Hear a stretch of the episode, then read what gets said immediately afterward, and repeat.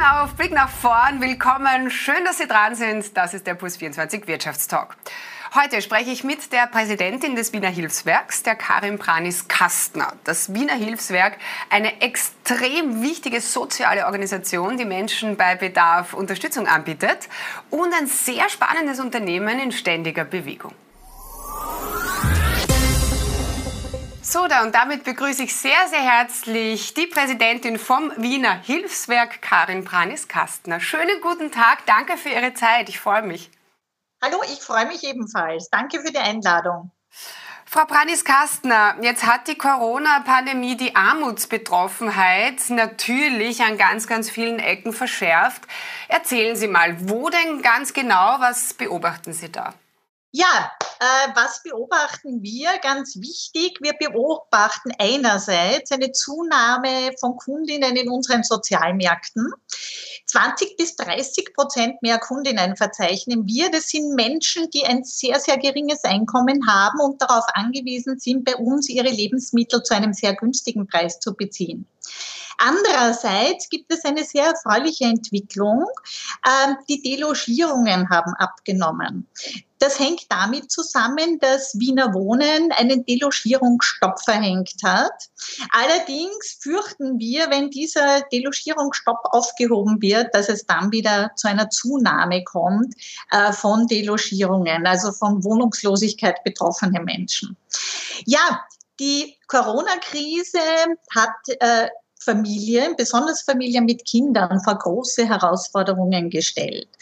Und es wird für uns eine große Aufgabe sein, nach der Krise dann unsere Angebote zielgruppengerecht an die passenden Personen heranzubringen. Also es gibt, es gibt viele Angebote, aber es wird die Frage sein, wie kommen wir genau an diese Gruppen heran, die unsere Angebote dann auch nützen können. Und, und wie löst ihr das?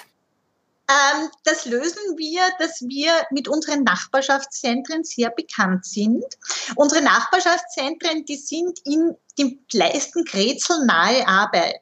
Und in den Kretzeln, wir haben zehn in Wien, zehn Nachbarschaftszentren, sind die Zentren sehr bekannt. Und ich werde dann vielleicht auch noch was erzählen darüber, welche Erfahrungen da wir in der Beratung gemacht haben, weil es werden nämlich sehr viel Beratungsunterstützungsleistungen derzeit äh, von den Menschen abgerufen.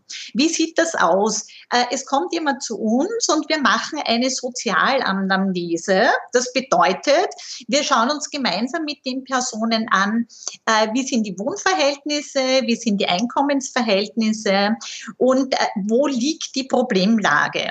Und aufgrund dieser Anamnese äh, beraten wir dann die Menschen, welche sozialen Hilfen sie in Anspruch nehmen können, aber auch darüber, welche Förderungen äh, sie in Anspruch nehmen können. Also was da an, an Geldleistungen für das, sie. Das weiß man ja oft gar nicht, ne? Also. Genau, genau. Das weiß man einerseits nicht. Und andererseits sind die Gruppen, die besonders betroffen sind, oft äh, sehr überfordert, Haushaltspläne zu machen. Wenn sie zum Beispiel in Arbeitslosigkeit kommen, dann haben sie weniger Geld zur Verfügung. Und äh, da erstellen wir aber dann gemeinsam mit den Klientinnen Haushaltspläne, leiten sie eventuell, wenn es nötig ist, eine Beratung weiter wir helfen natürlich auch bei der Antragstellung, weil die Antragstellung ist manchmal etwas komplizierter und wenn es Sprachbarrieren gibt, dann brauchen die Menschen einfach Unterstützung. Ein ganz wesentlicher Punkt unserer Beobachtungen ist auch, äh, dass alle Freizeit-, Gesundheits- und Bildungseinrichtungen oft mit hohen Kosten verbunden sind. Und das ist für unsere Klientinnen vor allem jetzt in Pandemiezeiten oft nicht leistbar. Das bedeutet aber gleichzeitig, dass sie aus dem gesellschaftlichen Leben ausgeschlossen sind. Und hier bieten wir als Wiener Hilfswerk eine, eine niederschwellige und kostenfreie Einrichtung, um an sozialen Aktivitäten, was auch immer man möchte, teilnehmen zu können. Und bei uns sind alle Menschen willkommen, egal welche welche Herkunft, welches religiöse Bekenntnis, ob mit oder ohne Einschränkungen. Äh, alle sind herzlich willkommen, diese kostenfreie Aktivitäten zu teilen. Einfach, dass wir uns das ein bisschen besser vorstellen können. Wie geht es dieser vulnerablen Personengruppe, also die, die wirklich schon über einen längeren Zeitraum ein sehr, sehr geringes äh, Einkommen haben? Wie kann man sich deren Alltag vorstellen? Wie schaut es da Ende des Monats aus? Ähm, ich kann vielleicht ein paar Zahlen beibringen. Ja, es gab nämlich eine Studie, die beauftragt wurde, äh, unter anderem äh, auch von der Arbeiterkammer, äh, die Universität Wien, Institut für höhere Studien. Alle gemeinsam haben sich angesehen, wie es Menschen in Pandemiezeiten finanziell geht. Und ich möchte das dann gern verstärken mit unseren Beobachtungen, ja, weil das sind genau unsere Beobachtungen, die diese Zahlen unterstreichen. Also ein beträchtlicher Anteil der Familien äh, mit Kindern musste als Härtefall definiert werden. Das ist diese Anlehnung an diesen Begriff, äh, der vom, Sozial äh, vom äh, Arbeitsministerium äh, herausgegeben wurde. Die definieren Härtefall für Familien und die haben dann Corona-Hilfen in Anspruch nehmen können. Ne? Also mit sehr geringen Einkommen. Und in rund 37 Prozent der Familien war zumindest ein Eltern Teil arbeitslos oder von Kurzarbeit betroffen. Ja. Also das ist schon eine sehr, sehr hohe Anzahl und da kann man sich vorstellen, wenn dann Homeschooling dazukommt, zwei Eltern zu Hause sind, die äh, trotz der schwierigen Situation Kinder unterstützen müssen, dass es da vermehrt zu Problemen kommt. Ähm, im Februar 2020 waren 11 Prozent dieser Familien, sind 11 Prozent mit ihrem Haushaltseinkommen sehr schlecht zurechtgekommen. Ne? Und drei Monate später, also wirklich mitten in der Pandemie, ist dieser Prozentsatz auf 40 Prozent gestiegen. Das wow. heißt, die Hälfte dieser Familie kommt ganz schlecht mit dem Einkommen zurecht. Und äh, das bedeutet, dass sie entweder Kredite aufnehmen müssen von ihrem Ersparten, das oft sehr wenig ist, leben müssen oder überhaupt äh, äh, alles aufbrauchen, was vorhanden ist. Ja? Sogar Fahrzeug verkaufen, wenn das, äh, also wenn es zum Äußersten kommt. Ja?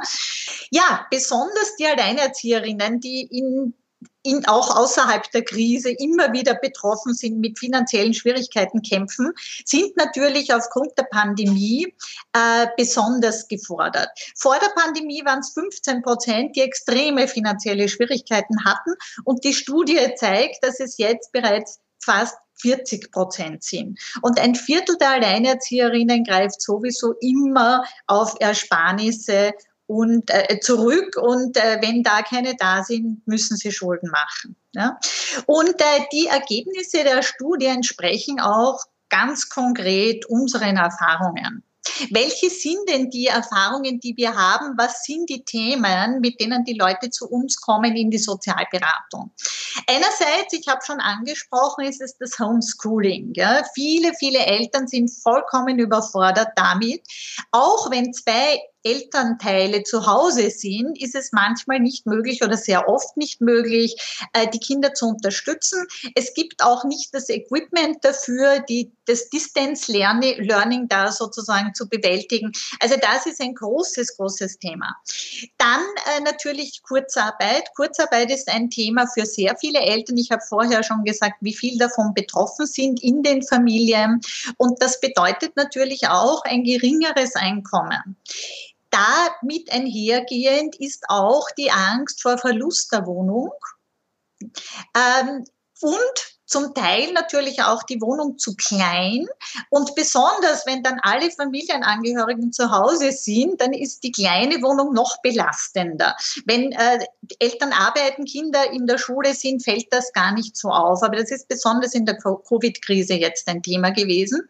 Äh, die Angst vor drohenden Verlust der Wohnung ist sicher auch ein Thema.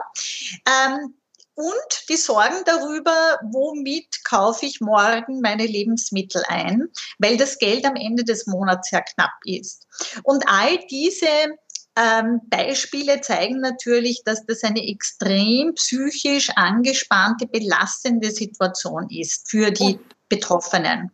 Und das alles, äh, was Sie mir da erzählen, ist ja die Ist-Situation.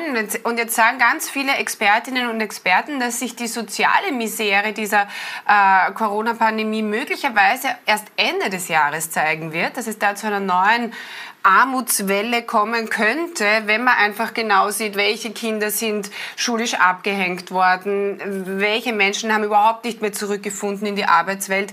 Wie sehen Sie das? Was könnte da noch kommen? Ja, ein großes Bedürfnis für uns alle ist das Wohnbedürfnis. Und wenn äh, der, der Stopp sozusagen, der verhängt wurde, der Delogierungsstopp aufgehoben wird, dann wird das ein ganz großes Thema sein für Familien, für betroffene Familien. Ich glaube, es braucht eine gesamtgesellschaftliche Anstrengung, Menschen, die von Wohnungslosigkeit betroffen sind, äh, davor zu bewahren, auf der Straße zu stehen, vor allem auch, wenn es um Familie mit Kindern geht. Und da braucht es ein, einfach einige Maßnahmen, die bedacht werden sollen, auch von Seiten der Stadt, wie zum Beispiel eine frühzeitige Information an die Mieterinnen. Ja, also sehr frühzeitig, ausreichende Fristen und natürlich Unterstützungsangebote in jeder Richtung. Ja. Mhm. Ähm, Außerdem, glaube ich, wird es ganz, ganz notwendig sein, künftig äh, verlässliche Partner und verlässliche Ansprechpartner zu haben. Und ähm, dort, wo die Menschen soziale Beziehungen haben und gewöhnt sind, äh, dort gehen sie auch hin, wenn sie Schwierigkeiten haben. Und da haben wir natürlich als Hilfswerk, sind da eine Ansprechperson, äh, sind Ansprechpersonen vor Ort. Und äh, die Menschen haben schon erlebt, dass wir sie gut unterstützen können, ihnen die Hilfsangebote geben, ähm, vergünstigte Lebensmittel Lebensmittel, sie bekommen über uns vergünstigte Kleidung, aber vor allem auch die wichtige soziale Unterstützung, das Zuhören, das Verstandenwerden und alleine das bringt den Menschen schon eine ganz andere Perspektive auf ihre Probleme. Frau Pranis-Kastner, Sie waren ja früher auch Behindertensprecherin, äh, sind da natürlich immer noch bestens vernetzt und darüber spricht eigentlich niemand, wie es dieser Personengruppe im Lockdown gegangen ist. Ja, äh, das ist, eine, ist zweigeteilt. Einerseits äh, wohnen viele Menschen mit Behinderungen ja zu Hause bei ihren Eltern, auch als erwachsene behinderte Menschen.